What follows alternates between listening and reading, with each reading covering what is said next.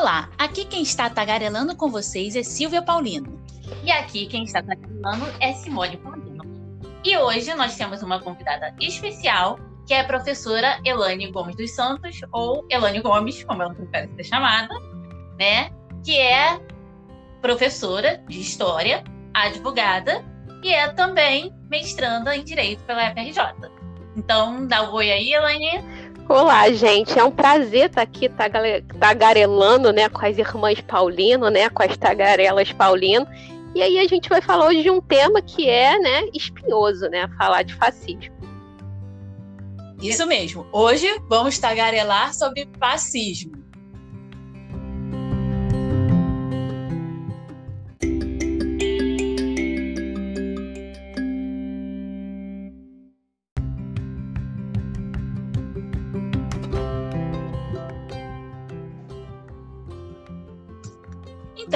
Para a gente iniciar esse nosso papo hoje, é, o ideal é a gente falar um pouco o que, que seria o fascismo, né? O fascismo seria o quê? Uma ideologia política ultranacionalista, autoritária, caracterizada por um poder ditatorial. Mas muitos autores né, é, entendem que não se tem uma definição fechada de fascismo, né? Porque o fascismo ele não é uma doutrina pronta, ele é uma doutrina de ação, né? como costumam dizer. Então, Elaine, é, é um prazer ter você aqui hoje com a gente. E eu queria jogar essa bola para você. A gente chegar numa definição de fascismo. Eu sei que muitos autores não encontraram ainda uma definição fechada, mas tentar minimamente assim contextualizar o que, que é o fascismo, afinal de contas. É, Silvia, assim, é muito difícil realmente você definir o que é fascismo porque a gente fala que o fascismo ele é um termo, é, é um movimento muito parasitário e volátil, porque ele vai é, para para conformar uma determinada sociedade, ele vai se apropriar de elementos característicos de cada sociedade que ele quer mobilizar para poder fazer o seu movimento, para poder fazer a sua coerção e seu jogo de consentimento com aquela população. Então, por isso que é muito difícil definir esse movimento que a gente vai chamar aqui de fascismo. A gente tem um professor, é, e aí eu vou começar é, trazendo aqui, é, construindo um conceito a partir de algumas características do fascismo. Eu acho que fica mais fácil para a gente começar a se apropriar desse, desse tema, desse conteúdo e desse conceito. Que a gente fica vendo por aí, né, alguns vídeos na internet que eles estabelecem aí um senso comum de fascismo que é realmente complicado e tem muita gente visualizando esses vídeos e fica difícil é, é, você entender o fascismo a partir da colocação desses vídeos que deturpam esse tipo de movimento. Então, para a gente é, porque iniciar... acabam colocando autoritarismo, totalitarismo, tudo é fascismo, é, né? Sim, sim. Botam o fascismo e outros movimentos no, meio no mesmo balaio, achando que tudo é igual, tudo é parecido. E não é. E a gente vai ver que esse movimento é muito complexo. É complexo entender ele sozinho. Imagine comparando ele, juntando ele com outros movimentos que não tem nada a ver. Então, a gente tem que começar aí a fazer a primeira coisa que a gente tem que entender é que o fascismo é um conceito político, sociológico e histórico. Isso é fato. Então, você definir fascismo, você tem que entender, né, é, quais são os movimentos políticos de determinado grupo social, o que, que ele deseja com, é, com aquelas práticas fascistas. Você tem que entender a sociedade para qual ele está falando, e você também tem que entender o contexto e o tempo histórico que estão envolvidas aquelas pessoas. E isso aí é importante para a gente evitar banalizar esse termo de fascismo, né? Que agora tudo virou fascismo. Tudo. É, to, todo mundo que vai com é, é, fascista, é contra algum preceito democrático, ah, é fascista, é, é. fascistas. Tudo virou fascismo. Não... Até é, o, o, eu vi que teve um Twitter do, do presidente norte-americano chamando, né, um determinado movimento de esquerda de fascista também. Tudo virou fascismo. Então a gente precisa, né, delimitar os parâmetros do que é, do que a gente está chamando de fascismo. E aí tem um autor muito importante, que é o Leandro Conder, que ele vai dizer que o fascismo é um movimento burguês e antiliberal. Quando ele fala antiliberal, ele está querendo falar de liberalismo lato sensu. Ele quer falar que esse movimento são anti-direitos humanos, anti-direitos individuais. É isso que ele está querendo falar quando ele fala que é um movimento antiliberal. Além disso, outros né, é, historiadores, estudiosos do assunto vão falar, como eu já tinha é, adiantado, que é um movimento parasitário. Parasitário por quê? Né? É, ele vai tirar é, de ideologias diferentes formas para se estruturar. Então, ele vai para ele poder se adaptar às condições materiais da sociedade que ele pretende aí mobilizar. E é por isso que existem várias contradições internas dentro do fascismo, justamente por causa disso. Uma outra característica do fascismo que é muito importante é que ela vai se apropriar de símbolos históricos, slogans, tradições, mitos, heróis da sociedade que ela pretende é, arregimentar. Ela vai se apropriar desses, desses elementos dessa sociedade justamente para poder exercer aquela sua força de persuasão que é necessária para né, é, expandir ali o seu movimento. Tem outro também. É, a gente... Pode ah, falar. desculpa, Pode falar. Não, mas pode continuar falando. Você é convidada, você que fala. mas pode, pode interromper, gente. À medida que a, tem que ser Não, uma vai conversa. Falando, vai falando. Então. Vai falando. tem o um professor também que é o Stanley George Penney, que também é outro estudioso desse assunto, e aí ele vai usar o termo fascismos, né? E aí a gente vai falar lá na frente, quando ele usa esse termo guarda-chuva, fascismos, ele está falando tanto do nazismo quanto do fascismo, né? Escrito senso. E aí ele vai falar que esses movimentos eles negam o liberalismo, como eu já falei, em sentido amplo, no sentido de liberdade democrática, de direitos democráticos, mas também vai negar o comunismo e o conservadorismo.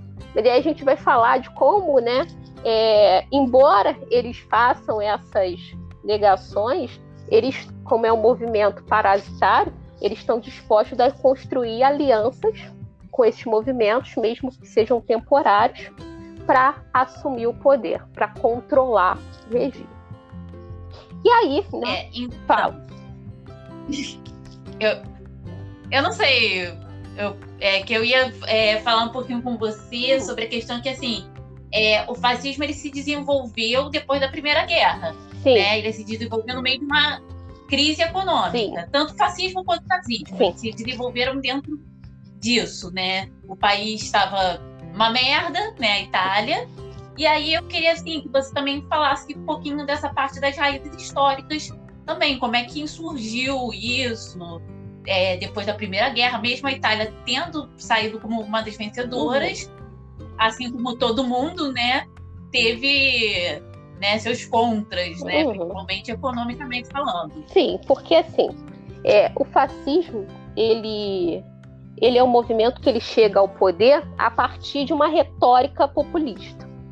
Ele se utiliza né, de, uma, de uma narrativa populista, bem emocional, para poder ele crescer dentro de determinada sociedade. Então ele pega questões da sociedade que estão em voga para poder fazer com que esse movimento tome prumo e se alimente. E aí com isso ele vai utilizar a crise é, na Itália pós é, Primeira Guerra Mundial, a crise também se instalada na Alemanha com o nazismo, porque né, ele vai construir justamente esses discursos populistas e vão tocar nesses assuntos que afetam a sociedade, como ineficiência das instituições, é, falta de democracia no governo.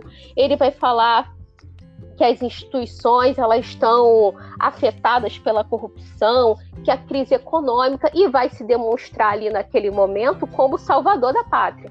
Ele vai ser o grande salvador vai ser aquele movimento que veio para livrar a população daquele terror que ela está vivendo, daquela situação caótica. Então ele utiliza, né? Ele sabe trabalhar muito bem com esses temores e com a situação que está determinada a população para se construir. Então é, a gente tem né, o surgimento do fascismo nesse contexto europeu. E aí é importante a gente falar de um ponto, antes de eu começar nesse contexto histórico, que a gente tem três usos comuns do fascismo.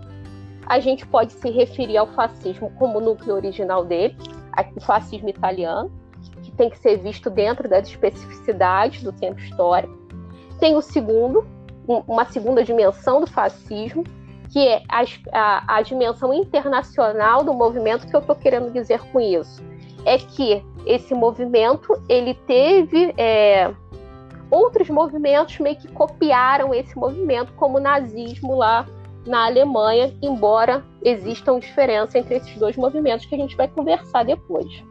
E também é, tem a terceira dimensão, que alguns historiadores chamam de fascismo histórico, para explicar os movimentos e os regimes que compartilharam desse núcleo comum do fascismo lá da Itália do entre guerras que né, tinham semelhanças. E aí a gente tem outros movimentos fora da Itália, da, até da Alemanha, que possuíam semelhanças com esse fascismo.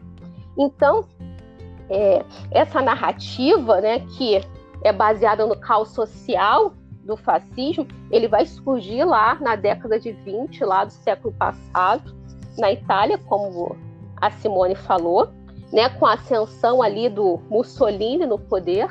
É, é claro que esse movimento é um pouco anterior da ascensão do Mussolini, né? E tinha um teórico do fascismo italiano que se chamava Giovanni Gentili, que também foi responsável por é, caracterizar o fascismo italiano, por construir as bases do fascismo italiano. E aí, né? O que, que tinha esse regime? Como estava a Itália nesse momento. A Itália enfrentava uma grave crise econômica, como vocês falaram, em razão é, do não atendimento de várias reivindicações territoriais que a, que a Itália fez no pós-Primeira Guerra Mundial. Apesar dela ter saído vencedora, ela não conseguiu que, do que queria, então ela se sentia atraída pelas grandes potências à época, porque ela não conseguiu seu objetivo no final da Primeira Guerra Mundial.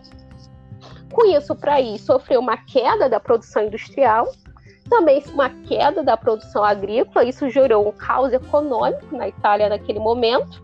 Então, aí está armado, né, os, é, como eu posso dizer, os elementos, as condições essenciais para o movimento fascista começar a crescer. E aí é importante. Já não estava fértil. Tá, né? Totalmente, era um ambiente fértil para brotar o fascismo. E tem uma autora chamada Clara, não sei pronunciar o nome, sobrenome dela, Zetkin, que é. ela quer, né? É, aí que ela vai falar, que ela vai trazer também um, outra, um outro elemento importante para a vitória do fascismo naquele momento. Ela vai falar do descrédito por qual passava o proletariado naquele momento, porque ela dizia que no primeiro momento você tinha, né, um grupo de trabalhadores que estava influenciado lá pela Revolução Bolchevique, que estava tentando né, é, novos direitos, resgatar, é, resgatar uma ideia de governo do povo, dos trabalhadores, só que as direções dos partidos, dos grupos sociais-democratas, eles não viam como um processo de solução dos problemas da Itália a tomada pelo poder do proletariado e a criação de um governo do proletariado. Com isso, essas, essas lideranças fizeram que, que aquele grupo né, recuasse do seu intento né, de construir um, uma alternativa, né, de construir um, um governo muito parecido ali com, é, com a linha dos bolcheviques, lá na União Soviética. Isso vai fazer que haja uma desmoralização ali do proletariado naquele momento, que passa a não mais acreditar nas suas forças. Ele vai, o proletariado vai começar a não achar mais que ele tem forças para subverter a ordem e com isso eles também vão sucumbir a essas novas forças sociais. Porque aí, a partir daquele momento, você tem não só a classe média apoiando é, esse regime fascista, mas também você vai ter uma parte aí da classe proletariada também acreditando que esses líderes vão ser a salvação é, dos problemas daquela sociedade. Porque a gente... É uma desilusão generalizada. Né? Totalmente. Né? Porque, na verdade, a gente tem que pensar que o fascismo ele não se apropria do poder apenas pela força militar. O poder que o fascismo ele se apropria desse poder a partir de o quê? De uma construção persuasiva, através de uma narrativa de persuasão, através de uma manipulação das camadas sociais.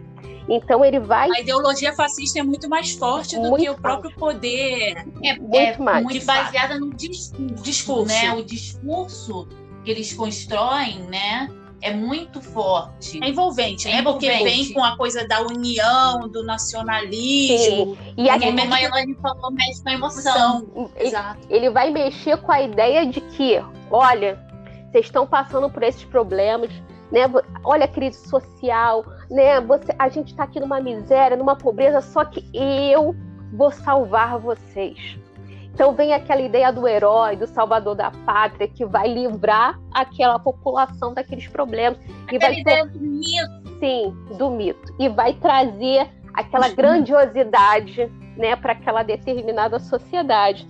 E isso faz mobilizar grande parte da massa né, para apoiar esse regime. Por isso que a gente diz que o fascismo também é um movimento de massas é um movimento de Hamas, porque ele vai arregimentar essas massas, essas massas a partir desse discurso populista, a partir dessa retórica, né? E vai trazer e vai fundamentar ali as bases da sua ideologia. Então, é, por isso que a gente não deve desmerecer que determinados grupos sociais é que legitimam o poder do fascismo porque o fascismo não teria o seu poder legitimado se não fosse parcelas da população que o apoiaram. Então, a gente não pode desmerecer né, esse, esse aspecto que é importante é, para a gente entender é, o fascismo. E aí a gente vê que esse fascismo tem bases nessa demagogia. E aí a gente vai ver tanto ali na Itália quanto na Alemanha com o nazismo que é, elas vão se fundar justamente nessa desilusão da população. Desilusão da população com os rumos da sociedade. A, so a população não vê, não vislumbra outros meios, outros caminhos de sair daquela situação, a não ser. A gente pode falar de uma crise de identidade nacional também nesse contexto? Eu acho que a gente pode falar antes de falar de crise de identidade nacional, eu acho que a gente pode falar que ali há uma crise generalizada de. É, porque as pessoas continuam se identificando ali, mas uma crise generalizada do que as pessoas esperam para o futuro. As pessoas é, não é, estão as pessoas querem que tenha alguma coisa. Sim. Então, essas pessoas elas estão falando justamente do que o futuro é está propõe a elas. Então, elas não conseguem ver uma alternativa de futuro que seja diferente daquela que está sendo posta ali para elas com o fascismo. E aí tem uma citação que eu quero fazer aqui do, do, do professor Otto Bauer, que eu acho que é, casa muito com o que a gente está falando agora, ele vai falar nisso num capítulo de um livro que foi organizado pelo professor Francisco Falco. Ele vai dizer assim: a classe capitalista e os grandes proprietários de terra não cederam poder à horda fascista para defender-se frente a uma revolução proletária eminente, mas com o objetivo de diminuir os salários, destruir as conquistas sociais da classe operária e varrer os sindicatos e posições de força política da mesma. Então, não só essa classe média não vislumbrava um futuro adequado para aquela determinada grupo social, mas também eles queriam deslegitimar todos os direitos que estavam sendo conquistados pela classe operária. Então é importante a gente é. entender isso também. E isso casa é. muito também e aí eu só vou citar, e eu te dou a palavra, Simone, é, do professor Francisco, Francisco Carlos Teixeira, que ele fala que o fenômeno fascismo surge com uma possibilidade da moderna sociedade de massas, e não apenas de um período histórico determinado e já findo na aventura humana. Então ele está querendo dizer aqui que, em razão dessas características do fascismo, ele não terminou lá né, com o fascismo italiano, ou se a gente quiser estender, com o nazismo na Alemanha. É um movimento que surge de uma possibilidade de determinado grupo social de é, que se vê afetado diante de conquistas de grupos minoritários ou de grupos vulnerabilizados e que se ao verem ameaçados com isso e se verem ameaçados também de da não manutenção do seu status quo, querer é um governo que consiga ali manter as hierarquias é, sociais como já estavam dispostas há muito tempo. Né? Então é importante a gente entender esse contexto aí e, e essas características né, do fascismo para a gente entender como é, a gente pode é, ver o mundo hoje, né? Com essa ascensão de, de elementos fascistas que vem surgindo numa escalada crescente. Bom, é, assim, eu não, eu não vou trazer filósofos e, enfim. É, na verdade, eu vou falar, porque assim, o termo fascismo, a gente pensa muito no que é o fascismo, mas a gente não pensa de onde vem a palavra, né? E eu estava lendo um livro, eu adoro literatura infantil juvenil, pode me julgar, né? Que é As Provações de Apolo, uhum. que é do mesmo escritor de Percy Jackson e os Olimpianos, né? Que é do Rick Riordan. Sim. Riordan, Riordan, não sei como é que é a pronúncia do sobrenome dele. E eles. É, tem uma parada aí com Roma, né? Com o triunvirato, e eles falam sobre a questão das faces, né? Que eles falam, ah, eles vinham com faces. Aí ele explica esse termo, ah, as faces eram um, um tipo de. eram vários peixes juntos, num tipo de machado, que mostrava o poderio do Império de Roma. Só que essa palavra foi apropriada por, por um movimento tal que se chamou fascismo. Aí eu, caraca, o fascismo vem daí. E aí eu comecei a refletir sobre a origem da palavra. Olha como a literatura enquanto juvenil é importante, uhum. tá? Aí eu comecei a refletir sobre a origem da palavra, porque eles pegaram uma palavra que era de um elemento que era a representação do poderio do Império Romano, que foi a face áurea, uhum. né? Sim. Para, né, botar o movimento. Então, eles se apropriaram de um símbolo, né, para criar essa aura né, de, de grandeza. grandeza. Exatamente. É. Sim, porque justamente é, uma das características do fascismo é essa, é se apropriar de certos elementos para justamente para demonstrar a grandeza do movimento. E aí ele se apropria desse elemento que da época da, da Roma antiga, onde demonstrava a autoridade, o poder do Império Romano, para poder também trazer este elemento para remontar uma, uma, um período áureo da história, como se, é, ao escolher o fascismo, a população estava escolhendo reviver períodos grandiosos da história. Então, é, é isso que o, o, fascismo ele representa é, na, naquela sociedade. Ele quer representar isso, ele quer representar é, uma grandiosidade. E aí a gente também tem que falar que essa grandiosidade vem muito ligada ao culto do líder, né?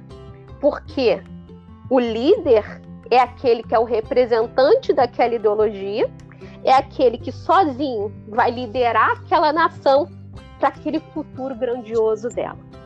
Então, né, é um discurso que, né, faz aquelas pessoas chorarem, né? Eu vou viver um futuro grandioso porque aquele líder vai me levar lá.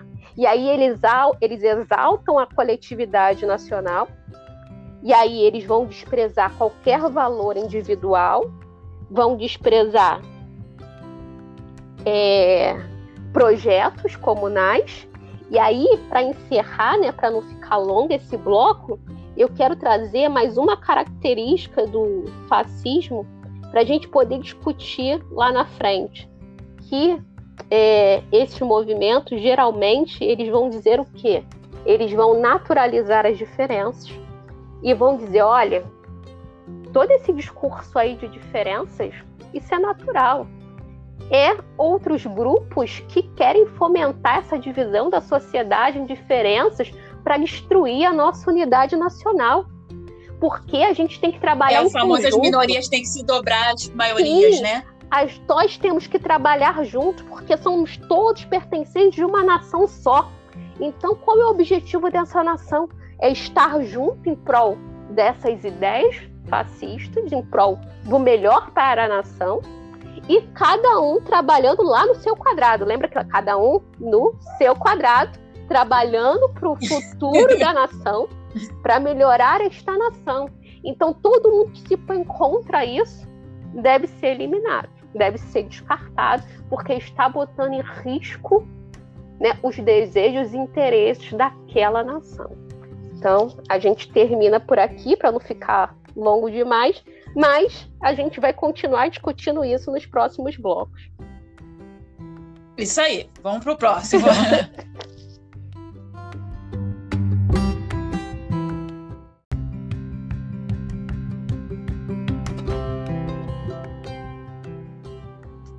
Então, retornamos aí para o segundo bloco, né? E a Silvinha que vai começar falando aí um pouquinho. É, o que eu tenho observado, né, e principalmente muita gente querendo explicar fascismo e sem ter um conhecimento é, do que é, talvez um conhecimento de ciência política, histórico, conceito, né, é, e se aventurando aí fazer vídeo. É, um youtuber famoso, né, até fez um vídeo bem confuso falando sobre fascismo, e aí ele joga tudo no mesmo saco, comunismo, tal. Ele faz uma leitura muito, assim... Desenhismo é tudo mesmo. É, uma leitura muito incipiente, assim, tipo, pega a Ana Arendt e, e, e, sabe, destroça, tipo, ah, tudo é totalitarismo, então vambora, então é tudo igual, sabe? Eu tava até assistindo um vídeo de um canal chamado Desconstruindo Certezas, que fala, né, por que dessa, por que, que acontece essa confusão, né, e que né, é, essa questão do fascismo e comunismo, porque muita gente quer botar no mesmo balaio. Então eu queria, é, para a gente iniciar esse bloco, Elaine, né, já que a gente já deu um pouco dos conceitos históricos, né, é, e um pouco dessa definição do que seria o fascismo, falar por que, que o pessoal faz tanta confusão e insiste em colocar fascismo e comunismo como faces de uma mesma moeda. Olha, primeiro, Silvia, a gente tem que fazer aí uma observação conceitual no início. O que esse povo chama de comunismo, na verdade, é socialismo. Ah, é, isso é, é verdade. É, é verdade. É. Né? E existem diferenças entre socialismo e comunismo.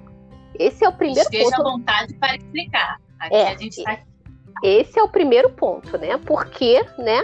O comunismo ele é uma versão, e aí eu vou ser aqui bem simplista, porque se eu for explicar, vai tomar todo o tempo aqui do que. É um outro podcast. É um outro podcast. Te deixa no vídeo, vamos falar é, sobre no... socialismo e comunismo. Isso, é uma Esse é versão. É e aí eu vou apresentar uma, uma coisa, uma versão bem simplista aqui.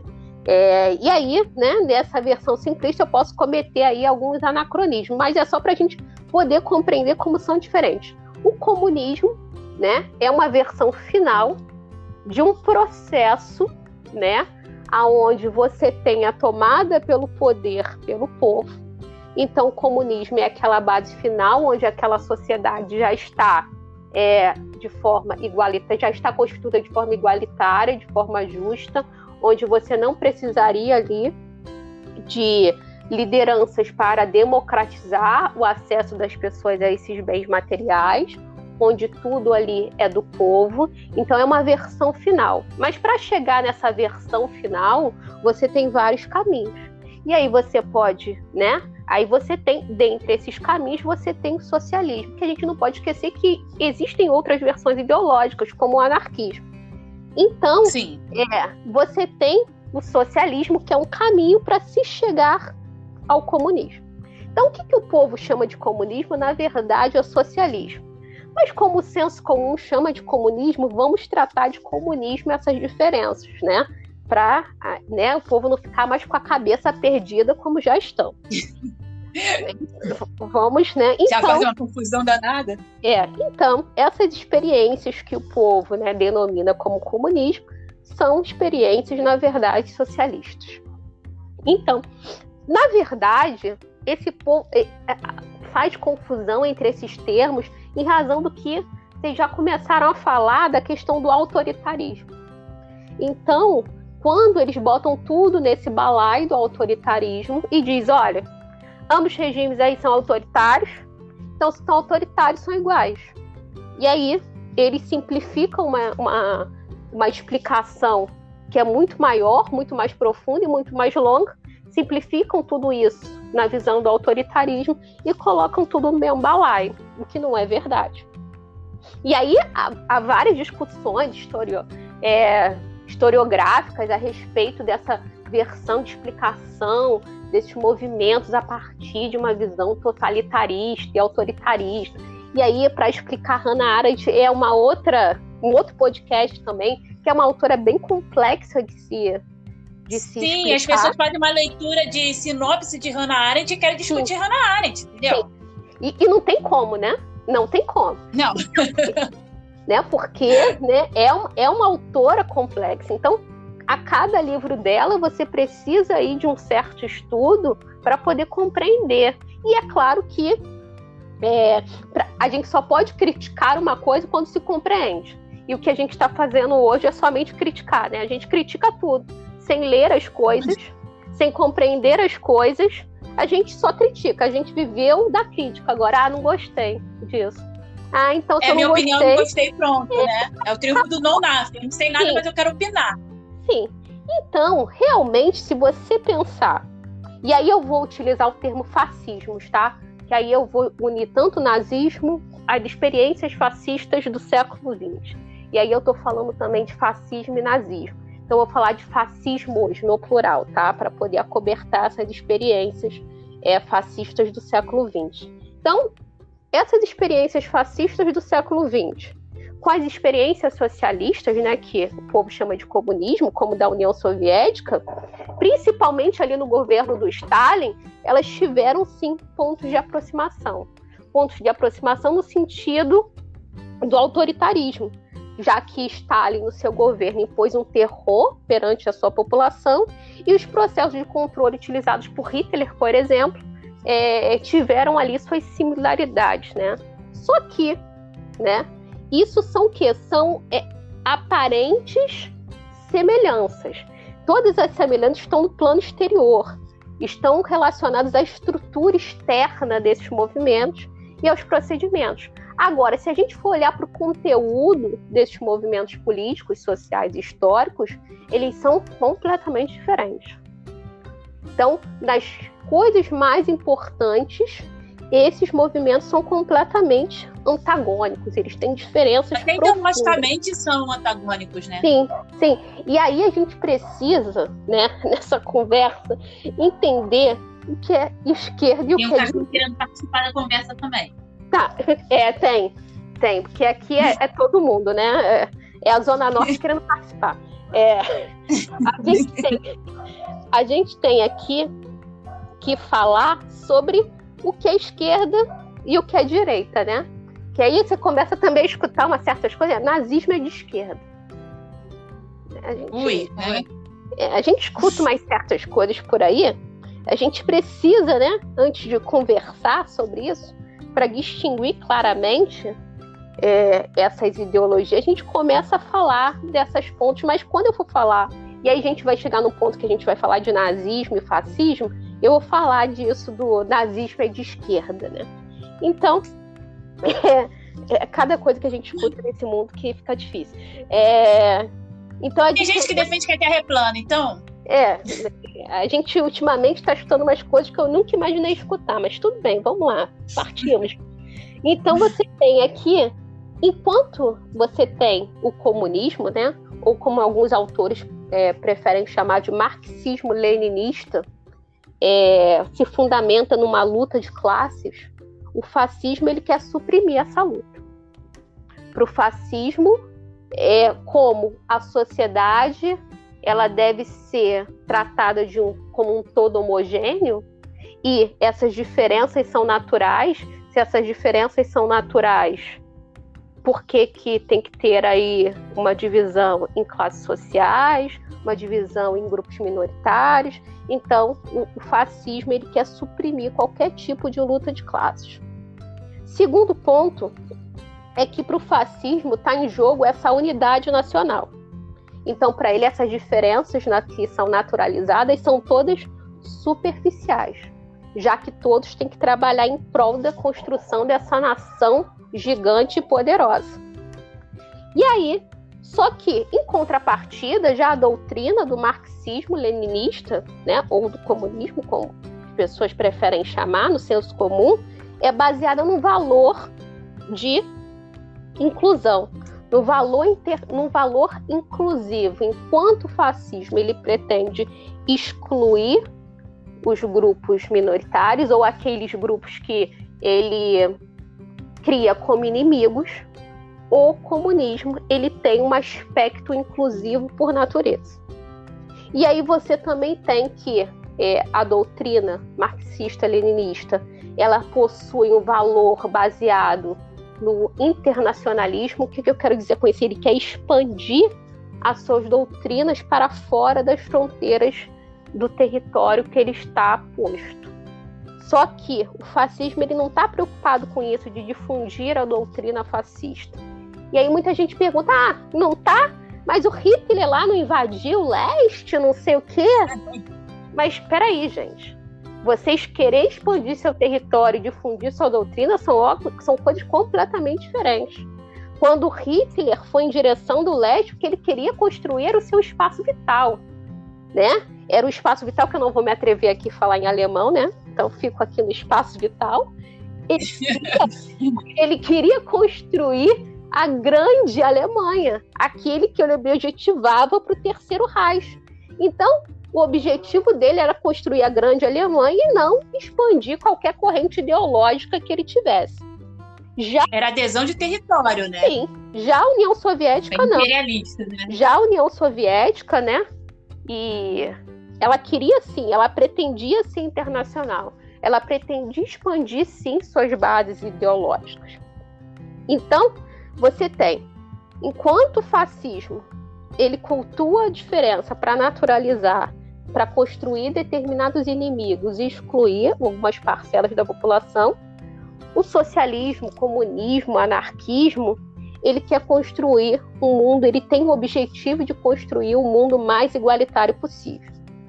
Esse é o grande objetivo que está no cerne né, desses movimentos né, que, do socialismo, comunismo e anarquismo.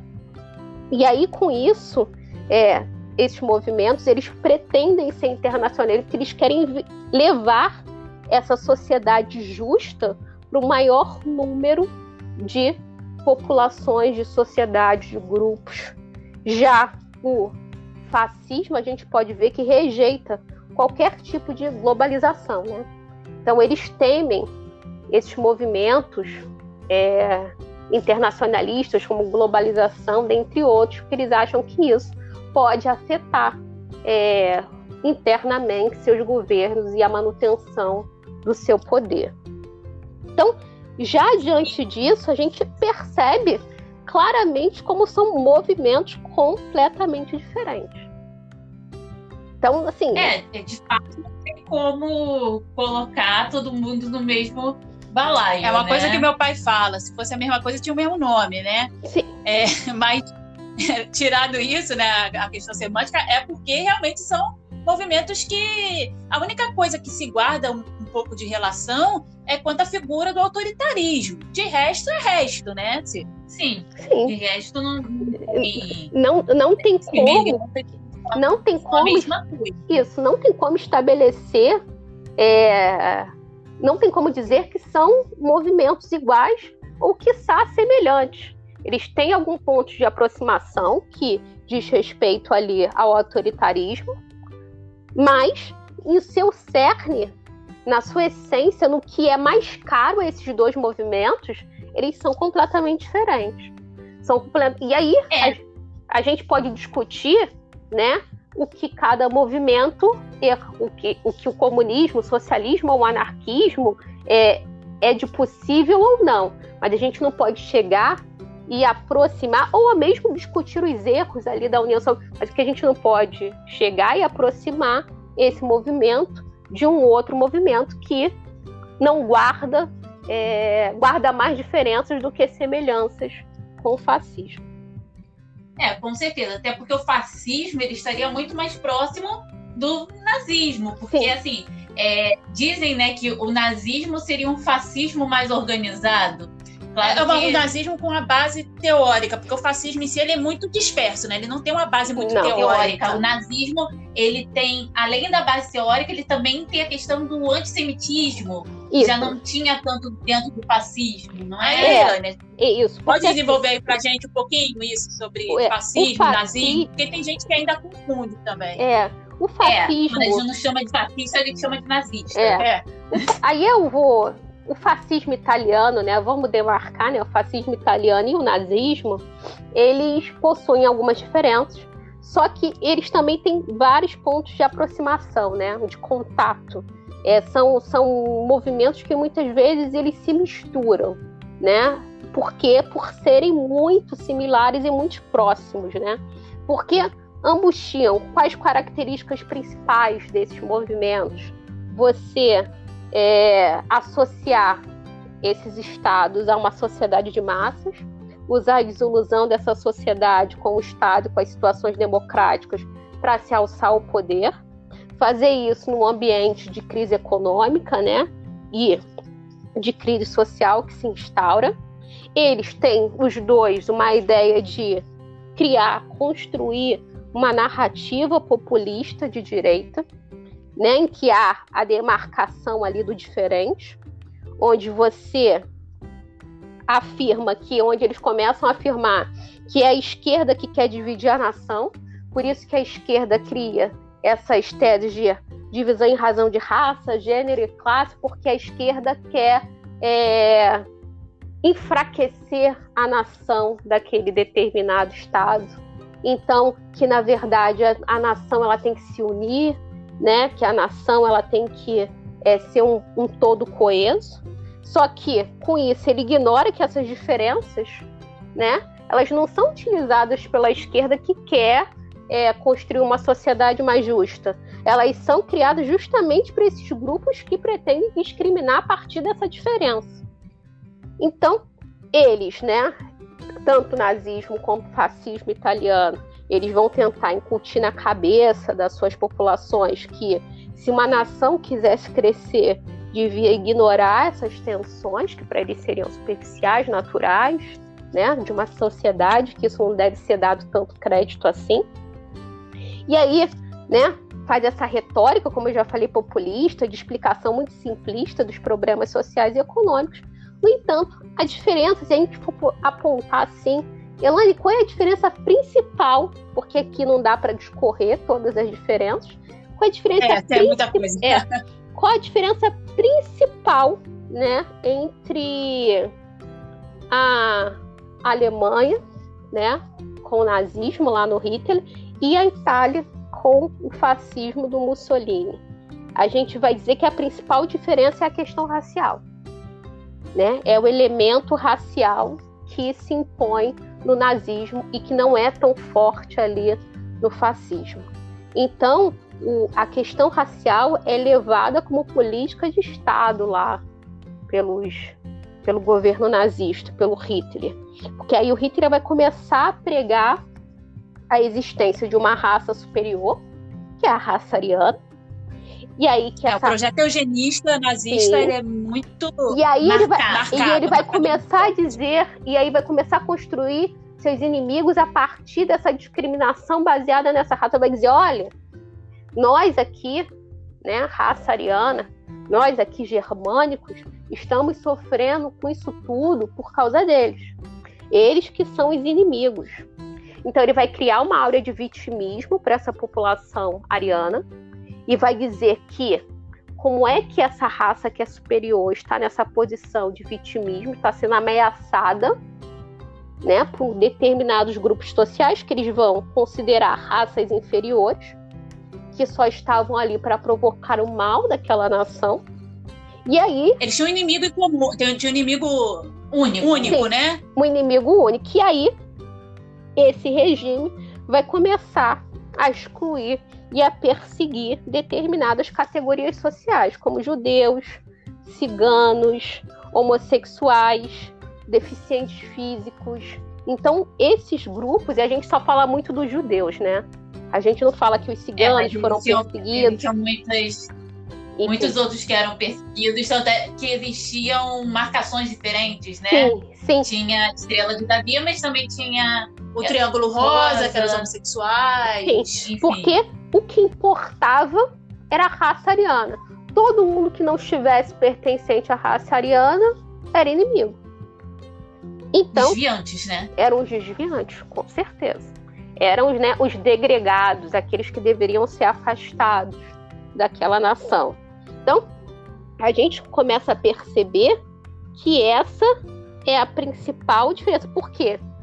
Se você tem um regime que exclui a partir da raça, você está condenado se você não for daquela raça escolhida. Não tem como, você não consegue mudar de raça.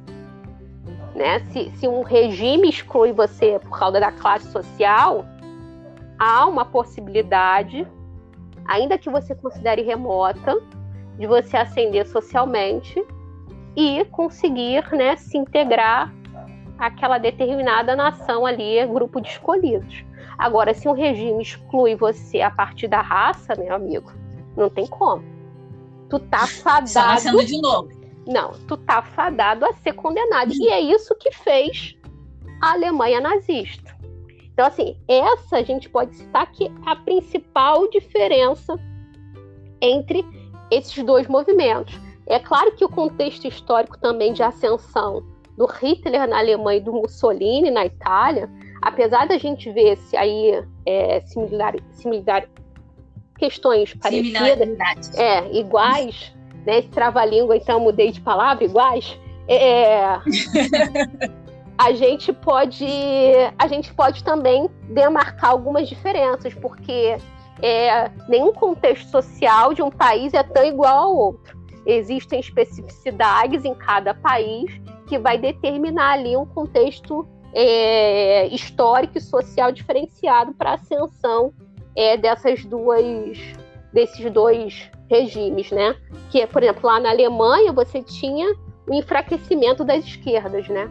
As esquerdas estavam muito segmentadas nessa época e estava também rolando uma briga entre as esquerdas. Então, né, você tinha aí uma. Eu nunca vi um cenário assim. Nunca, nunca né? Um cenário assim. Não, também não. Então, assim, eu, eu vejo a, a, esquerda muito unida ultimamente, assim. É uma Oxe, unidade. Mais do que nunca. Muito, com, com certeza. Então, assim, é, é, são essas, porque se a gente for ficar falando de todas as diferenças, a gente não vai sair daqui hoje, né? Porque é um tema né, que eu particularmente gosto muito de falar sobre esse tema, gosto muito de conversar, deu para perceber, né, que eu falo bastante, né, que por isso que a gente chamou pro tagarelice, né, falo bastante, também, perdoar, porque assim, eu falo bastante falo rápido, né? Vou me empolgando, quanto mais eu me empolgo, mais rápido eu falo. Né? Meus alunos que sofrem. Eles sofrem comigo. Eles que lutem. Eles que lutem, né? Eu vou no meu, vou na minha empolgação. Então, eles que vão acompanhando ela desse jeito. Então, eu acho que a gente pode demarcar essas diferenças, né, por aí, porque senão a gente vai é, pegar um tempo que a gente ainda tem coisas para conversar. Sim. Então a gente vai encerrar esse bloco aqui e vamos retornar daqui a pouquinho falando mais um pouco sobre racismo.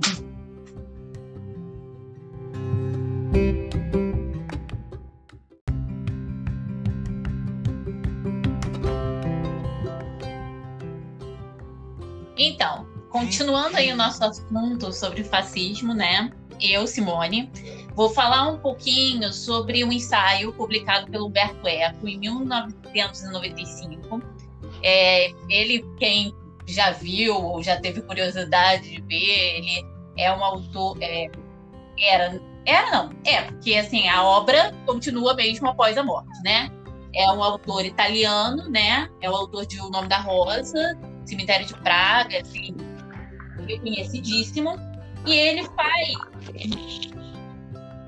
algumas caracterizações do que seria o fascismo. Ele coloca 14 características. Então, a primeira característica que ele coloca é o culto à tradição. Então, essa coisa da tradição, de que se tem que ter uma tradição nacional, isso se vê muito dentro do nazismo, olha só. Oh. Do nazismo também, mas do fascismo, perdão. É, a rejeição do movimento modernista, sob a alegação que a cultura do Ocidente está depravada. Então, se nega também é tudo que é moderno por causa da tradição também, né? É, na verdade, um acaba dialogando com o um, dois. Três, o culto da ação sem reflexão intelectual prévia. Tipo, cloroquina cura. Desculpa, gente, foi mal. Mas, enfim, é o culto da ação sem reflexão intelectual prévia, né? É, quatro, discordar é trair. Não cabe ao militante questionar a contradição no discurso. Gente, é difícil ler né, essa lista sem pensar em 1984 do George Orwell. É, é, muito difícil, né? Mas depois eu vou acabar falando um pouco sobre isso. É, cinco, racismo e xenofobia. Seis, apelo à classe média frustrada que teme as aspirações de classes sociais desfavorecidas. A classe média, né, se sentindo é muito mais perto dos mais pobres, começa a se sentir ameaçada. É, sete, obsessão com teorias da conspiração. Tipo, enfim, não vou falar não, senão eu posso ser processado. É, oito, retórica que retrata as elites como decadentes e afirma que elas podem sucumbir à pressão popular. Tipo, a gente pode tomar o STF, né? Nove, a vida é uma guerra perpétua, sem, sempre deve haver um inimigo para combater. Então, sempre tem um inimigo comum os comunistas, os esquerdistas, as feministas, alguém vai ser aquele inimigo que precisa ser combatido, né? 10. Os membros que pertencem ao grupo são considerados superiores a todos os forasteiros. Os, no caso aqui a gente vê muito a questão do patriota, né? Que é o, o homem de bem, né? Que a gente Sim. tem muito isso. 11. Culto ao sacrifício. Todos são educados para se tornarem heróis e morrerem pela pátria. Então, é tudo pela pátria. Né?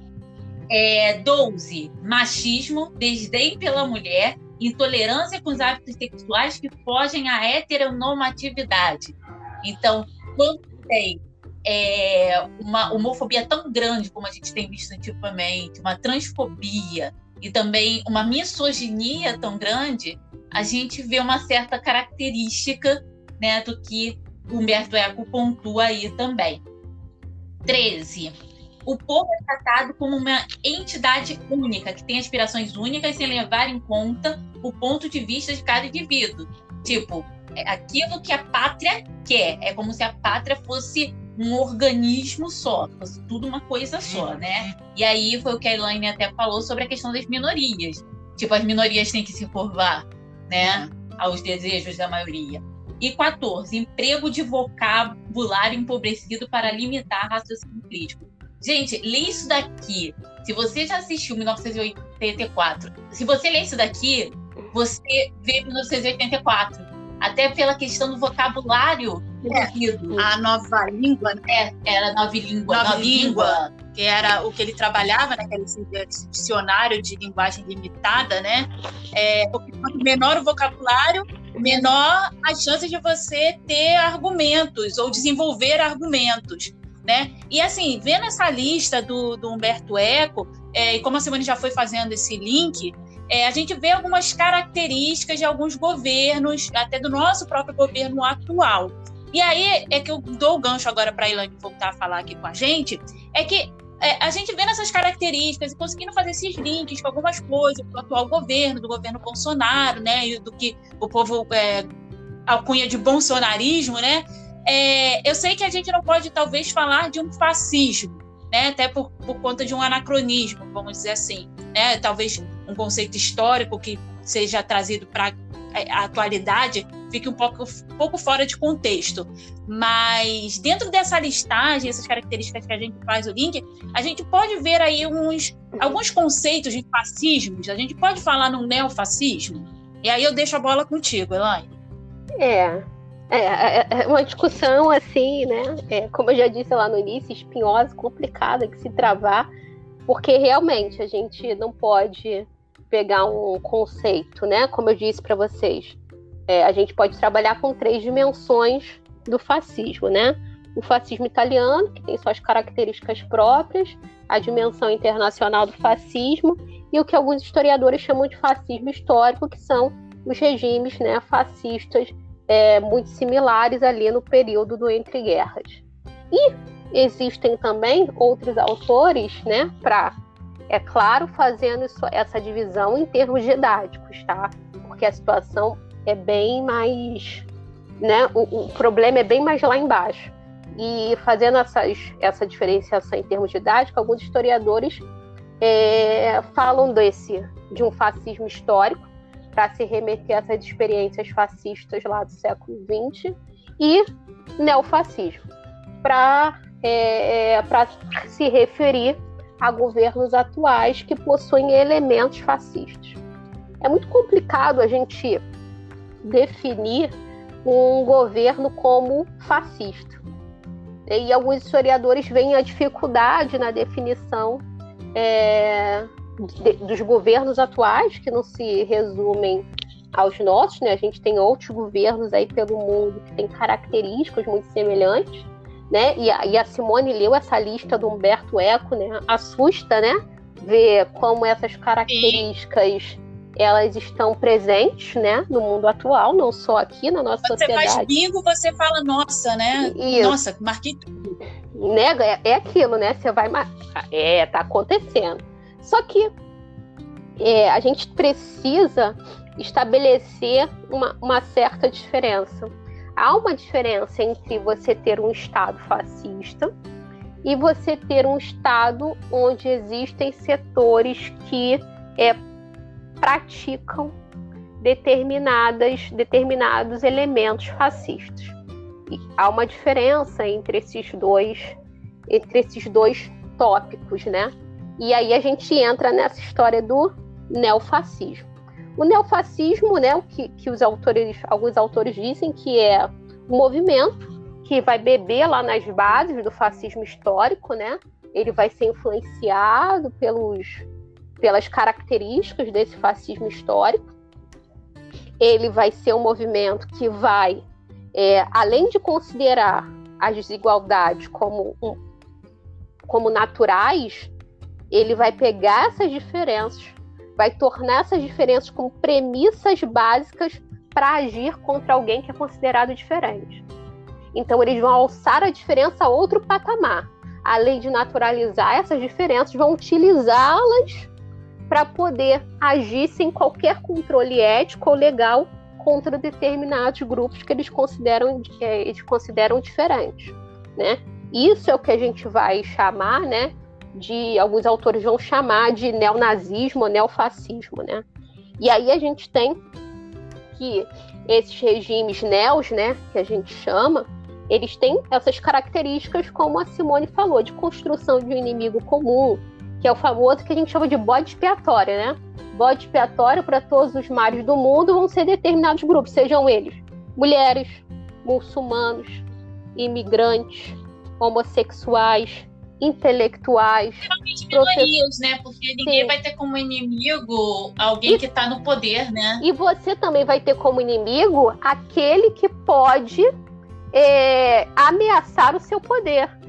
Então você Sim, vai ter também, também como inimigo intelectuais, porque se você tem um governo que é baseado num discurso manipulador, de retórica simplista, onde você faz uma retórica baseada né, em mentiras, distorções de verdades, onde você vai tentar explicar o mundo com discursos bem simplórios, por assim dizer, você não vai querer que alguém, um estudioso, um intelectual, que se destina a estudar diversos assuntos, te conteste. Porque você ganha o povo, você ganha a massa a partir desses discursos simplórios. Porque eles estão preocupados somente em manipular. E é por isso que muitas vezes eles são contraditórios nas suas falas.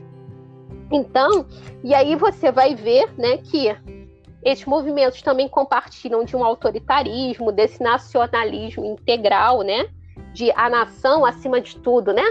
Nação acima de é, tudo. É, essa apropriação até Isso. dos símbolos nacionais, Sim. né? O verde e amarelo, Sim. a bandeira nacional, né? É, lembra aí... até o, os integralistas. Integralistas. Né? É, e aí os integralistas, né? merece outro podcast para falar deles, porque é um outro é um outro movimento tipicamente brasileiro que merece ser estudado. E a gente tem também, né, a intolerância religiosa ou étnica e um outro ponto que é uma violência que eles vão utilizar de uma violência, seja policial ou militar, como vão criar essa retórica de que essa violência é a única solução possível para é, contenção dos problemas sociais e da criminalidade. Eles vão dizer que a criminalidade ela só é combatida através da violência, seja ela policial ou militar.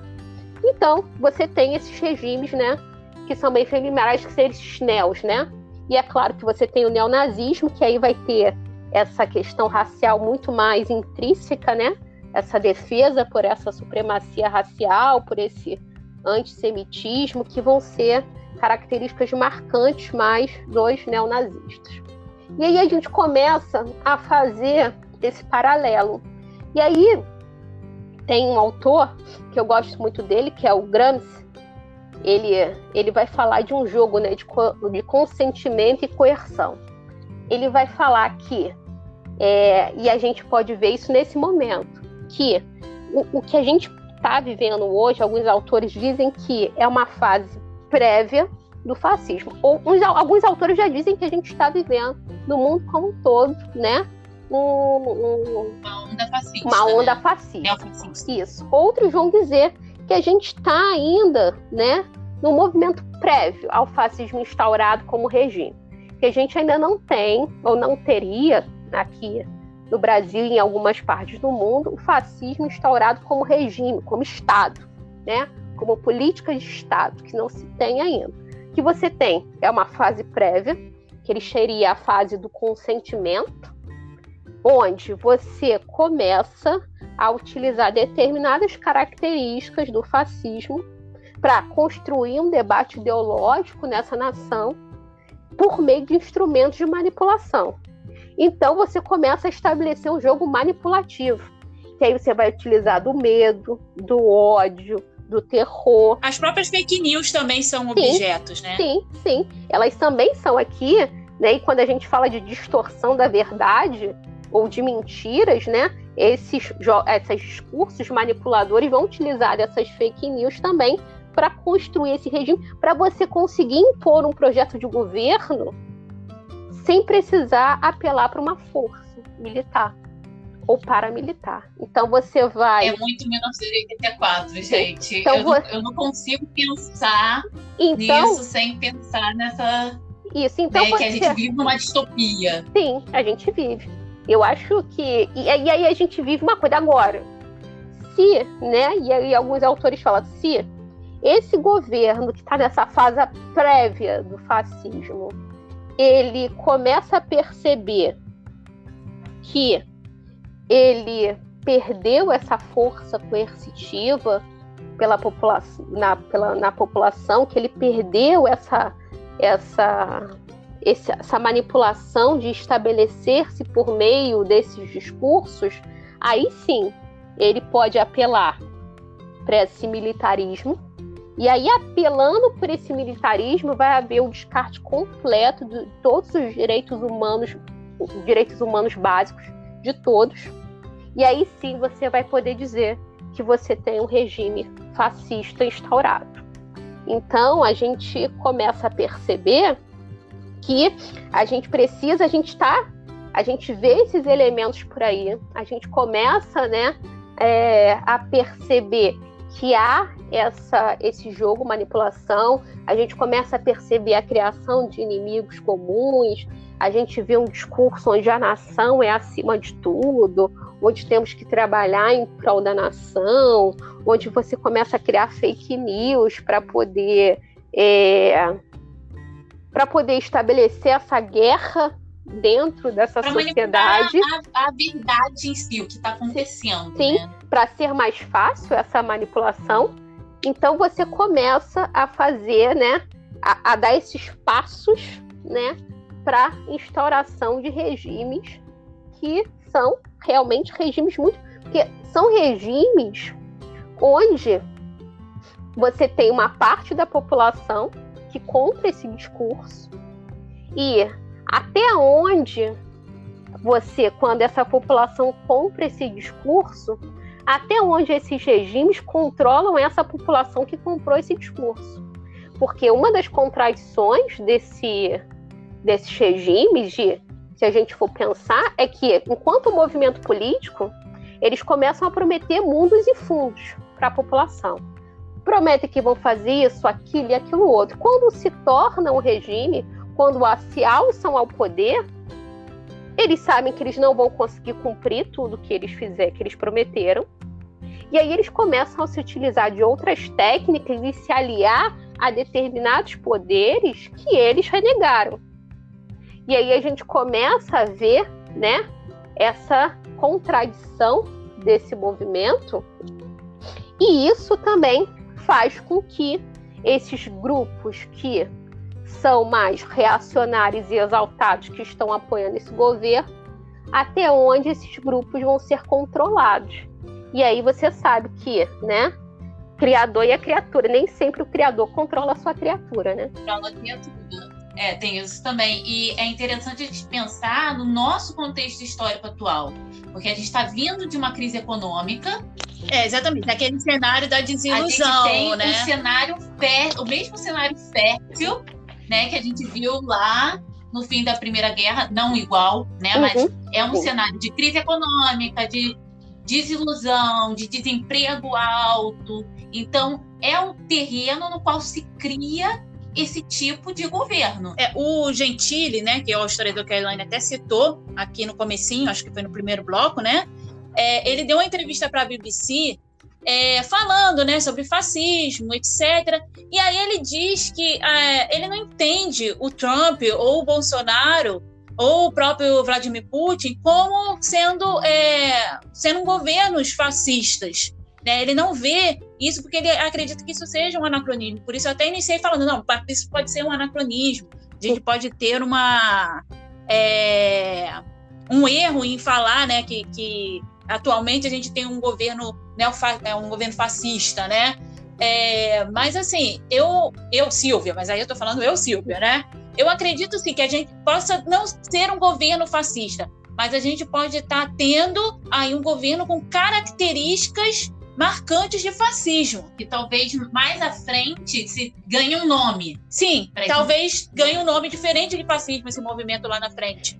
Sim, e esse por... movimento que a gente vê nos governos Bolsonaro, Trump e Vladimir Putin. Sim, sim, tá, porque... Ou, é. Nós vemos como que ele é mais... Isso, sim, é porque... Já, né? É, porque realmente... É, é, a gente tem que evitar esses anacronismos históricos, porque a gente sabe que o contexto lá do século XX não é o mesmo contexto de hoje. A, a gente tem diversas variáveis que não estavam postas naquele momento. Então a gente não pode denominar esses governos de fascistas, né? Porque a gente, se a gente for pensar nesse fascismo histórico do século XX, é, não é a mesma coisa, em razão do tempo histórico que está é, aqueles governos, não são a mesma coisa. A gente pode dizer, eu acho que no máximo que há elementos né, fascistas ou neofascistas que alguns setores desse não só desse, mas dos governos do mundo podem se apropriar na construção do seu programa de governo. E é claro que daqui para frente a gente pode construir é, um outro nome, uma outra definição para poder explicar a situação que a gente vive hoje. Porque há elementos que não existiam no século XX. Ah, explicar o que a gente está vivendo? Quê? no futuro. Será que alguém vai conseguir explicar o que a gente está vivendo? Que, que, os historiadores lutem, né? Porque alguém vai ter que é, explicar é, isso. Que lutem. Alguém vai que explicar isso. Agora, é porque a gente tem hoje as redes sociais, que viraram o principal meio de informação da população.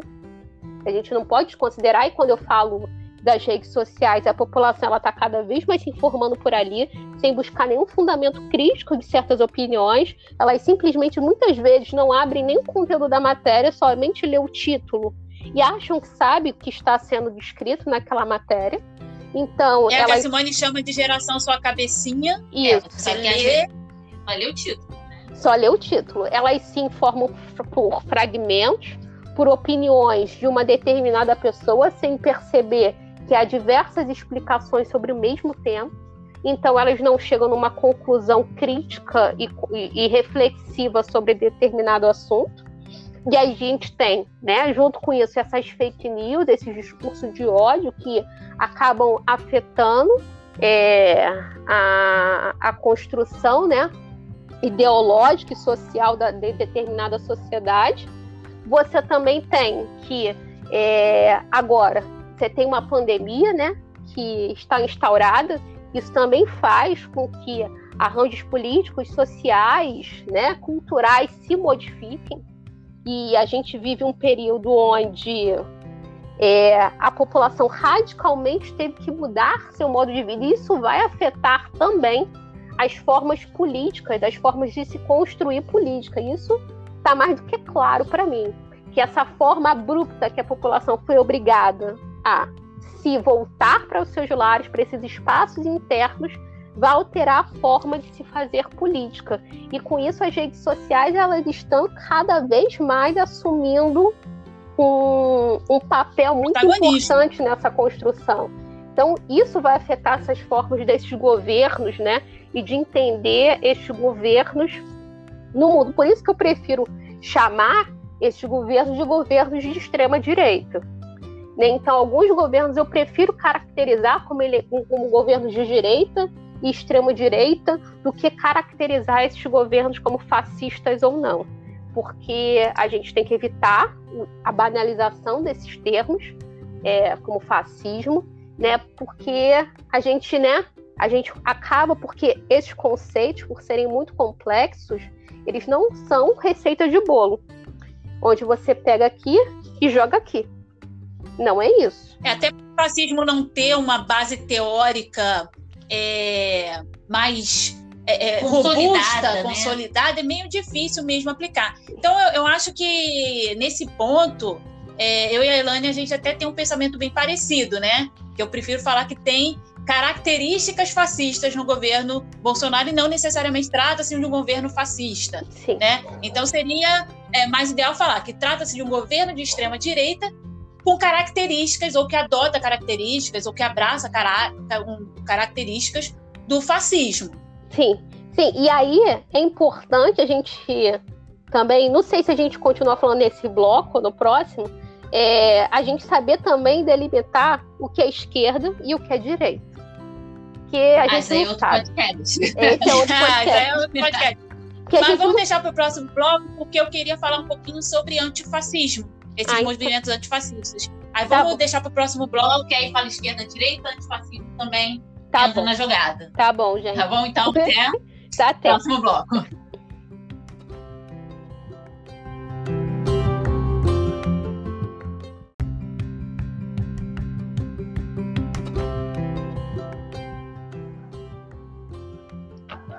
nesse bloco, como a gente já deu o ensejo, né, um pouquinho aí no bloco anterior, eu quero assim deixar registrado que eu estou adorando essa conversa, estou aprendendo muito, né? Porque eu, eu, achava que eu sabia muita coisa sobre fascismo e eu descobri que eu sei muito pouco ainda. E eu acho sempre legal a gente estar tá agregando, aprendendo. E por isso o convite para a Ilane foi super válido. Acho que está sendo assim enriquecedora essa experiência. É, e aí, como a gente já deixou um ensejo aí no, no bloco anterior, é, talvez falasse um pouquinho sobre esse, esse movimento antifascista, porque a gente viu, né, muita gente saindo nas ruas, adotando as bandeiras, e aí a gente viu bandeira antifascista de tudo ter cor, que é um erro também, né, porque ela é rubro-negra. É, e aí o movimento é, Corinthians antifascista, flamenguistas antifascistas, vascaínos antifascistas, principalmente torcidas né, organizadas, e o pessoal saiu às ruas contra o governo Bolsonaro. Então, quem vê isso de fora fala assim: ah, se o movimento antifascista é contra o governo Bolsonaro, é porque é um governo fascista e ponto. E às vezes a pessoa fica assim: ah, e aí eu vi muita gente, assim, no Facebook e no Twitter e tal, é, colocando logozinho antifascista no. Sou antifascista, né? Sou antifascista, né? E todo mundo era antifascista né? E, e, às vezes a pessoa não sabe nem o que, que é o movimento antifascista, o que, que é o antifascismo, né? Então, assim, Acho você... que ser antifascista é só ser anti-Bolsonaro. Exatamente. Eu sou anti-Bolsonaro, então eu sou antifascista. Pronto. E, e, é muito mais do que isso, né? É, e aí, Elaine, se você puder, assim, dar um, ah, né, um panorama pra gente, talvez a gente tenha que entrar realmente nessa questão de esquerda e direita para falar é, do movimento antifascista. Então, assim, vou deixar contigo e aí a gente ouve um pouquinho, aprende mais um pouquinho. É, aí é, é importante, vamos começar essa conversa falando o que é o esquerdo e o que é direita, né? E, e, aí a gente remonta esses conceitos lá da Revolução Francesa. Vamos fazer aqui esse apanhado histórico, né? Para denominar esses termos, né? Esquerda e direita, né? Que tem relação, né? De como estavam posicionados os grupos sociais na Revolução Francesa, na Assembleia Geral. Só que esses conceitos, como são conceitos complexos, eles vão mudando a partir né, do contexto histórico que ele, é, no qual ele se conforma. E aí, muito, muitos entendem que ser de esquerda ou ser de direita, né, um partido de esquerda ou de direita, tem a ver com uma maior ou menor intervenção do Estado na economia. Isso, para mim, é uma falácia ideológica. Eu acho que isso não é, não traduz o que é ser de esquerda e o que é ser de direita. Há várias concepções do que é ser de esquerda e direita. Então a gente pode pegar uma delas, né, uma concepção delas, né, que podem explicar, que eu acho que já basta aqui para nossa discussão. E uma dessas concepções falam que para você compreender o que é ser de esquerda e de direita, é, é compreender como as desigualdades estão sendo tratadas é, para esses ambos grupos. Se as desigualdades são tratadas como desigualdades sociais e que você busca uma igualdade, uma isonomia, e a igualdade aqui que eu estou falando é uma igualdade material, né? E a Silvia pode falar mais, né, do, do direito. É uma igualdade material que se busca aqui, e aí você tem essas características dos partidos à esquerda, e você tem é, outros grupos que consideram essas desigualdades, como a gente já falou, naturais, que naturalizam a diferença e que a meta deles é buscar eficiência. São partidos mais à direita. E aí, nessa distinção, a gente começa a pensar em que ponto estão os grupos sociais atualmente. Então, a gente né? E aí a gente afirma isso que esses governos de Bolsonaro, Trump, Trump são governos de direita ou alguns preferem qualificar como de extrema direita. E aí essa Sim. qualificação de direita e extrema direita também é uma coisa complexa. Abarca diversas questões também para serem tratadas para ver onde esses grupos é, eles estão incluídos. Então esses grupos estão ali à direita, sendo, sendo quem considera extrema direita ou, dire, ou direita. E aí você se considerar primeiro, né? Essas pessoas que eu vi colocando antifascista, primeiro essas pessoas precisam entender o que é, que é fascismo. O que é ser fascista. Para depois. Sim, é. É para você ser contra alguma coisa, você tem que saber contra o que você está sendo, e né? você, quando você diz que você é antifascista, você é anti um movimento que é, tem várias características que não se resumem ao governo Bolsonaro. E aí, ser, aí ser antifascismo abarca uma construção ideológica sua do mundo, econômica, social. Será que todas aquelas pessoas que botaram antifascistas lá realmente estão dispostas a ceder a sua posição no liberalismo econômico que temos hoje? Porque ser é, eu ia chegar nesse Porque ponto, ser né? liberalismo é o... Ser antifascista, é, é de certa maneira, é também ser antiliberal. Nesse sentido que está posto hoje do liberalismo econômico. Então, é, a gente precisa, né, é, é, ma marcar essas diferenças. E como eu, né, não tenho, tenho receio em determinar esses governos como fascistas, você então não pode se denominar uma coisa que é anti, se não existe ali, né, um fascismo posto. Então, você pode ser anti alguma coisa, anti algumas ideias, mas você também precisa entender. Então, assim, a pessoa que, né, e eu vi alguns, né, que são liberais, né, de joelho, né, adoram, né, né, adoram, né, essas facilidades do liberalismo, botando lá, sou antifascista. Eu falei, gente, ele tá pronto para perder? essa posição, esse status quo que ele tá, porque ser antifascismo é também ser anti-privilégios. Faço meia culpa, eu coloquei lá. Porque você ser antifascismo é você também ser contra privilégios. né? Privilégios que muitos, né, estão ali naturalizando e estão abarcando seus privilégios. É você também ser anti-privilégios.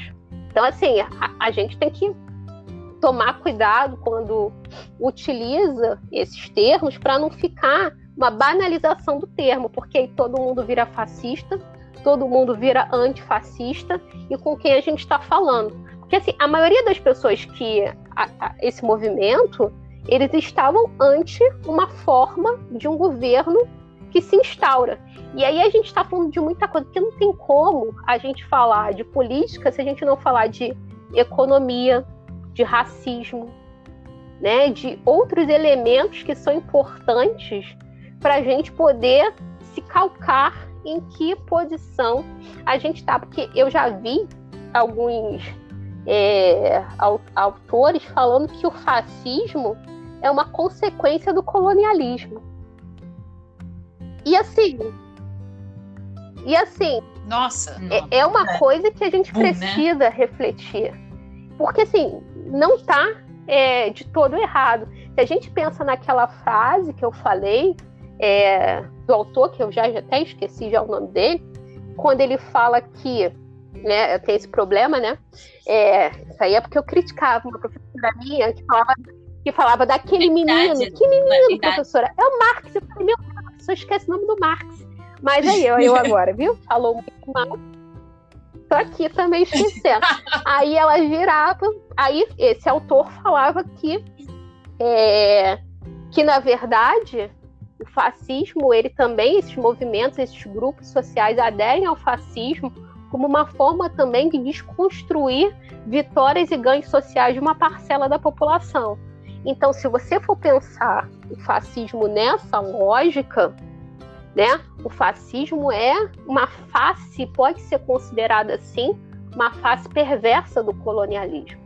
Então a gente também não pode, né, descolar dessas interpretações, porque o fascismo quer o quê? Manter um status quo. Qual é o status quo? É manter as hierarquias sociais como estão postas. Você, quando busca os interesses da nação, você está buscando os interesses de um determinado grupo social. Você está buscando Sim, a elite. Um grupo social dominante. Sim, então a elite, você não é tá revolta do proletariado. É, concretizar com o governo fascista lá, na, lá no século XX era a mesma coisa. Você está buscando concretizar os interesses de determinados grupos sociais que estão no poder naquele momento. Então, é, você começa a discutir que grupos sociais eram aqueles que estavam no poder lá no século XX, que grupos sociais estão no poder hoje e para quem eles estão falando. Porque, assim, há um discurso que se fala para o povo, só que as ações não são pelo povo, que é diferente, né? Falar para o povo e fazer pelo povo. O que se faz hoje é falar para o povo e não fazer pelo povo. E fazer, sim, de, para alguns grupos sociais alguns grupos sociais que são dominantes, com o objetivo de manter um determinado status quo. Então a gente vive no momento hoje, por que será que você perseguir minorias, você deslegitimar discursos de categorias vulnerabilizadas é tão importante nesse momento? Porque o, as camadas sociais dominantes não querem perder o seu status, não querem perder a posição que se encontram. E como não querem. É uma falsa hegemonia, né? Que se busca para se manter o... então, as elites. Né, a verdade é você, é essa. Quando... E aí, né? Para a gente não utilizar. Para você ser anti, né? E aí vamos utilizar essa palavra do senso como ser antifascismo, antifascista, você tem que ser anti tudo isso. Anti todo esse espectro. Anti esses privilégios econômicos, anti. Sim, a... Até mesmo anticapitalista, né? E aí né? Ser anticapitalista pira. Então, assim, não, As pessoas não, não, sabem viver fora do capitalismo. É uma coisa, a gente. Eu vejo muitos, né? E, e, eu tenho lido alguns artigos, né? Onde fala, e eu alterno, né? Momentos de. Eu sigo autores muito pessimistas, né? E aí tem o Zizek, né? Eu, eu tô entre, né? E autores muito otimistas, né? E às vezes eu tendo pro pessimismo, às vezes eu tendo pro otimismo. Né? Alguns autores falam que nada vai mudar. Com a pandemia, nada vai mudar está mostrando que a sociedade é desse jeito mesmo e que não vai haver nenhuma mudança de resgate da humanidade, da solidariedade entre os povos. E tem outro que dizem que vai ter esse resgate. Então eu, eu fico alternando entre o pessimismo e o otimismo, né? Admito que eu tenho mais momentos de pessimismo, né? Onde difícil, é, né? É não difícil ter. você ter momentos de otimismo quando você vê aquelas cenas no, da Barra da Tijuca, e, do então, Leblon, é difícil. Então a gente tem uma sociedade é agora que ela tá, né? E aí tem. E aí tem o, o professor Silvio, né, quando ele falou lá no Roda Viva, que a gente está numa encruzilhada, né? Isso, o professor Silvio Almeida. A gente está numa encruzilhada. Então a gente agora tem que decidir quais são os rumos que a gente tem que tomar. Tá claro que a forma como a gente concebe a sociedade hoje, a forma tanto política, econômica e social, ela não cabe mais. Ela não se satisfaz mais. Mas também é importante lembrar que nem sempre, quando a democracia liberal está em crise, isso significa que a gente tem um governo fascista ou que a gente vai buscar novas soluções, porque a democracia liberal de tempos em tempos entra em crise. Entra em crise. As crises na democracia liberal são cíclicas. Então a gente está no mais um momento de crise dessa democracia liberal. Isso não quer dizer que a gente automaticamente é, é, está sobre a égide do fascismo, mas também não quer dizer automaticamente que a sociedade vai buscar novas soluções. De. É... É, e pensando nisso, assim, imaginar que, vamos dizer, ah, um, quais seriam, assim, pra, praticamente, vamos, vamos fazer um exercício de futurologia aqui, né? Vamos fazer de conta que a gente está escrevendo uma distopia? Isso. É, quais seriam, assim, as é, as consequências de, do estabelecimento mesmo de, vamos dizer, né, uma hipótese pode ser absurda ou não tanto, porque hoje em dia nada mais é tão absurdo assim. É, o bolsonarismo resolve realmente tomar uma face totalitária. Fecha o STF. Fecha o STF. Totalitária não, autoritária no caso. Fecha o STF e, e passa autoritarismo e. Centraliza todo o poder, poder nas mãos do Bolsonaro e ponto. Ele manda, ele faz, ele acontece. Isso seria uma possibilidade? Quais seriam, assim, o que poderia ser é, uma, uma consequência Olha, prática disso? Essa é a pergunta de um milhão de dólares, né? Porque é uma pergunta que o historiador ele, ele tem certo receio de responder essas perguntas, né? Que a gente sempre fala que a gente não exerce exercício de futurologia. A gente também não gosta de fazer isso. Mas assim, a gente tá numa. Porque assim, as, as coisas vão mudando radicalmente. Vamos pensar, lá em 2018, quando o governo Bolsonaro assumiu o poder, a gente já tinha algum aspecto de desilusão da parcela que não votou nele. Né? A gente. O antipetismo? O antipetismo Sim. muito forte. Acho que desde 2013 2013 acho que foi um marcador de desestabilização Mas isso é uma, isso é uma da democracia Mas assim, brasileira. o que aconteceu da eleição do Bolsonaro ah. é uma narrativa que foi construída não só em 2013. É uma narrativa que vem sendo construída, ousa dizer, desde o início do primeiro governo Lula, que é claro, vai assumir ali em 2013 pontos muito marcantes, pontos muito graves. Eu lembro das manifestações, né, lá dos 20 centavos, né? E a dos 20 Isso, centavos, 2013, eu lembro que centavos, eu tinha comentado com um colega meu sobre essas manifestações, né? Que e aí fiz algumas análises, né? Que é, eu dizia que essas manifestações não iam dar certo, é, que faltava essas manifestações, né? Um, uma, uma base, isso, um programa muito mais. Direcionamento. um direcionamento que essas teses podiam ser é, capitaneadas por alguns grupos que iriam manipular essas manifestações e utilizar delas ao seu bel prazer. E aí, essa pessoa aqui. Sim, em 2013 é. eu fiz um textão no Facebook falando sobre isso, falando que tinham começado isso. a falar de impeachment da Dilma isso seria golpe. Depois eu até te mando para falar assim: não, isso é mentira, é verdade. Sim. Desde aquele tempo, 2013, eu já estava cantando essa pedra. Um colega meu, né? Ele falou que eu era muito pessimista, que não sei o que, que eu. Enfim, falou coisas horríveis, né? Só porque eu disse aquilo. Falei, então tá. Eu falei, sim, então não vou falar mais nada. Então depois você vem e me conta. Eu falei, tomara que eu esteja errado. Aí logo depois, ele foi, me mandou uma mensagem e virou e falou: Você estava certo. Desculpa. Aí eu virei. Aí eu fiquei. Sim, ele, ele reconheceu. Aí eu virei isso, assim, né? Porque é uma construção que a gente vai vendo alguns arranjos que, em algum momento da história, esses arranjos já foram. E a gente entende.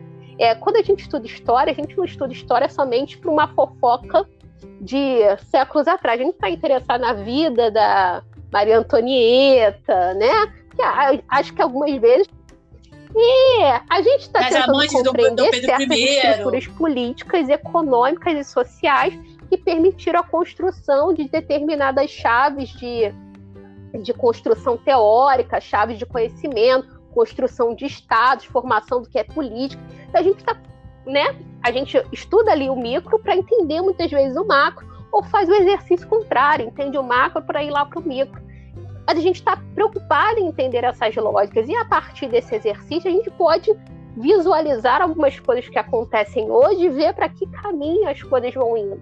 Então a gente tem lá essa discussão que 2013 teve o ápice e que foi culminar agora, e lá no início das eleições, quando Bolsonaro assumiu o poder, a gente né, tinha uma parcela da sociedade que estava é, totalmente arrasada com a eleição do Bolsonaro, tinha uma parcela da sociedade que estava vibrando, né?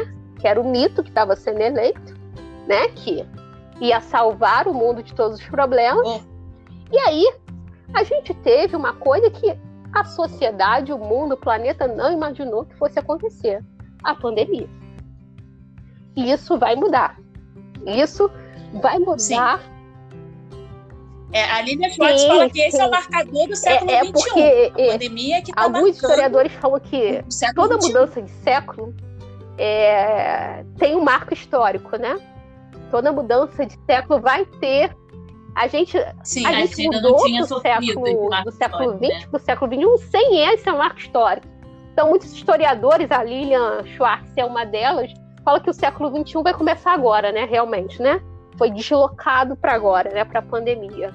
Ela diz que tem que é, tem que haver esse deslocamento para o século XXI, começado agora socialmente, historicamente por causa disso. Então, esses arranjos vão se modificando. Então, por isso que é muito difícil exercer esse. Porque aí a gente começa a pensar, vamos pensar, né, nesse, nessa cenário. Ele assume o poder e quer governar de forma autoritária.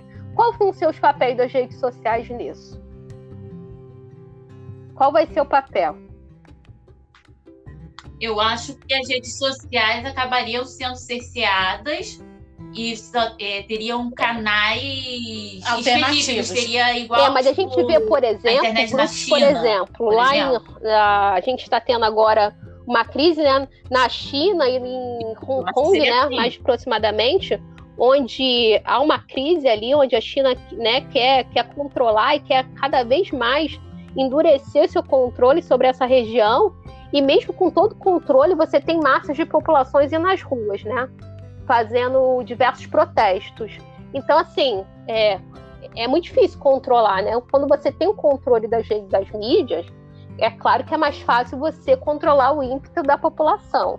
Mas a gente vai chegar num ponto que essa crise é, sanitária vai gerar uma crise é, humanitária muito grave, porque vai gerar uma crise de desemprego, fome, e isso não vai conseguir Sim. ser freado, porque a fome não a fome é um dos marcos que faz a população se revoltar. E com isso, não. Sim, não é uma coisa e que vai ser resolvida de um ano para o outro. Isso tende a fazer o quê? Aumentar os índices de criminalidade. Com as desigualdades sociais sendo demarcadas profundamente e sendo agravadas pela pandemia, então a gente vai ter aí um contexto muito difícil a partir dos próximos anos, que não vai acabar com a vacina. Eu vejo muita gente falando: caraca, vacina, chega a vacina, chega que depois da vacina.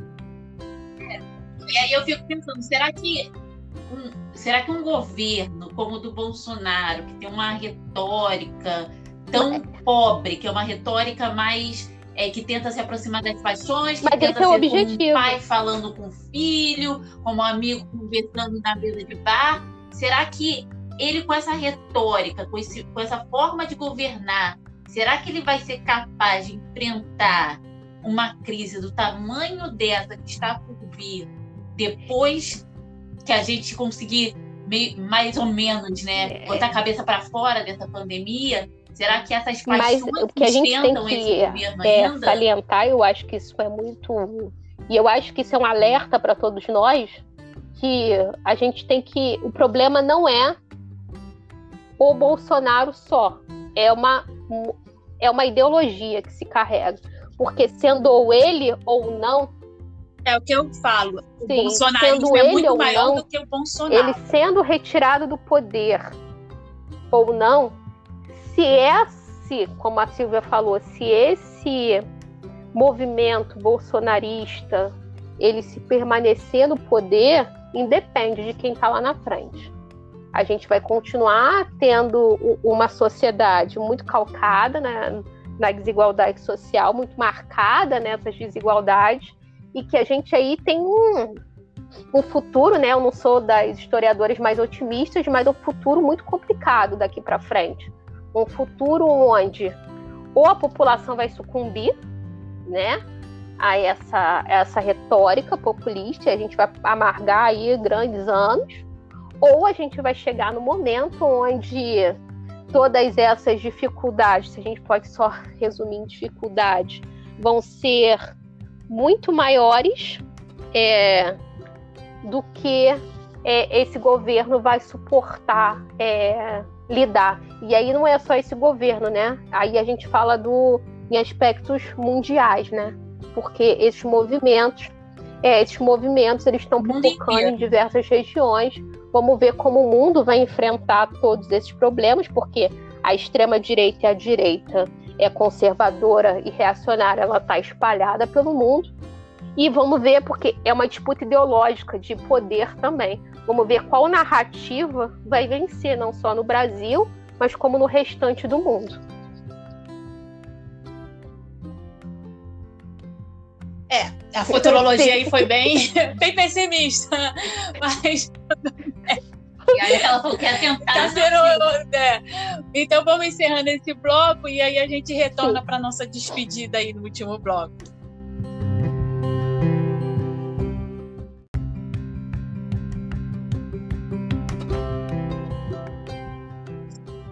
Bom, então vamos para a nossa despedida, mas antes agradecer a Elaine, que deu aqui uma verdadeira aula sobre o que é o que é e o que não é fascismo. Não, só tenho a agradecer. Eu acho que o, quando eu falei, mas vamos falar sobre fascismo, eu falei, chama a Elaine. Porque eu acho que era a pessoa ideal e realmente foi a pessoa ideal para conversar com a gente sobre isso e explicar. E assim, foi uma aula. Realmente foi uma aula. Então, abrindo aqui para as suas considerações finais, igual banca, né? Faça suas considerações finais, Elaine. É, eu só tenho também a agradecer essa oportunidade aqui de conversar sobre esse tema, né? De falar sobre isso, né? De tentar desconstruir alguns sensos comuns, alguns achismos, né? Que estão sendo criados na sociedade. Eu acho que a gente, o canal de vocês, né? Aqui no podcast Tagarelices é um canal essencial para o momento que a gente vive, né? Se eu fiz um exercício aí de futurologia muito pessimista, é, é, é, importante que a gente tenha esses canais, porque informar é a primeira forma de combater é, tudo isso que a gente está vivendo. Eu acho que é, a desinformação é um dos elementos que leva a gente à, à sociedade que a gente tem hoje. Então, essas fake news, os discursos de ódio.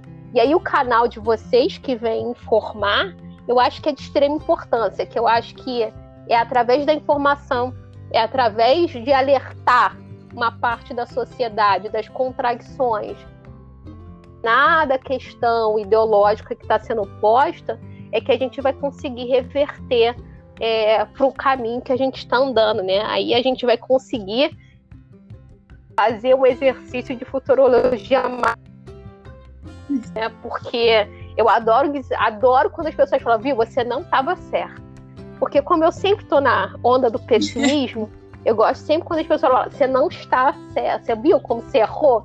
Então, esse né? é o primeiro ponto. O canal de vocês é aquele canal onde pode ser, vai ajudar nesse caminho para que lá no futuro, né, eu esteja errada de tudo isso que de todo esse exercício pessimista no final de entender como é que vai ser esse mundo depois de tudo isso, né? Se vai ter depois, né? Não, vai ter depois. A gente também... Caramba, a gente acabou de falar sobre pessimismo aqui. Se vai ter depois. Mas a gente tá aí. a gente tá vivendo aí um dia de cada vez e esse é o mundo que a gente que a gente tem que voltar a aprender a viver esse mundo e começar a discutir esses temas com um pouco mais de embasamento teórico, que tem muita gente que só está discutindo bobeira na internet, porque a internet é muito boa, né? Mas também ela é muito ruim. Oh. Né? Se você não souber filtrar as informações necessárias, é muito ruim. E aí tem um outro tema que aí eu vou sugerir para vocês, né, conversar, sobre regulação das redes sociais. Eu acho que é um tema que. É, tá aí um tema que é a gente vai, pode colocar aí na nossa pauta. É um tema necessário da gente discutir, ainda mais agora, onde a gente está aí com, com uma PL, né, que tende a regular as redes sociais e, e a gente está falando de desinformação. É um momento que a gente precisa discutir e discutir com embasamento essas, esses pontos, porque que a gente vê muita desinformação nas redes sociais, onde as pessoas agora só estão nas redes sociais para proferir achismo, para proferir discursos de ódio e para fomentar cada vez mais o desprezo por certas categorias vulnerabilizadas. Mas só quero agradecer aqui, né? Não vou mais encher, né? é, o canal das Irmãs Paulino de pessimismos, né? E que hoje é domingo, né? E a gente tem que ter um pouco de otimismo nessa vida para começar a semana. Não, não, claro. A gente agradece muito, assim. E você falou da questão da regularização né, da internet. Nós temos um episódio que fala sobre fake news e a gente acaba tratando sobre isso. Daí eu convido os ouvintes a também estarem vendo os outros capítulos, a gente tem episódio falando sobre cyberativismo, sobre trabalho em tempo de pandemia, Muito. tanto é que a gente falou sobre a questão dos motoboys, teve a greve. Isso, é, fizemos um exercício de futurologia pessimista é. e acabou acontecendo. Falamos sobre violência Isso. contra a mulher também em tempos de pandemia, uhum. principalmente.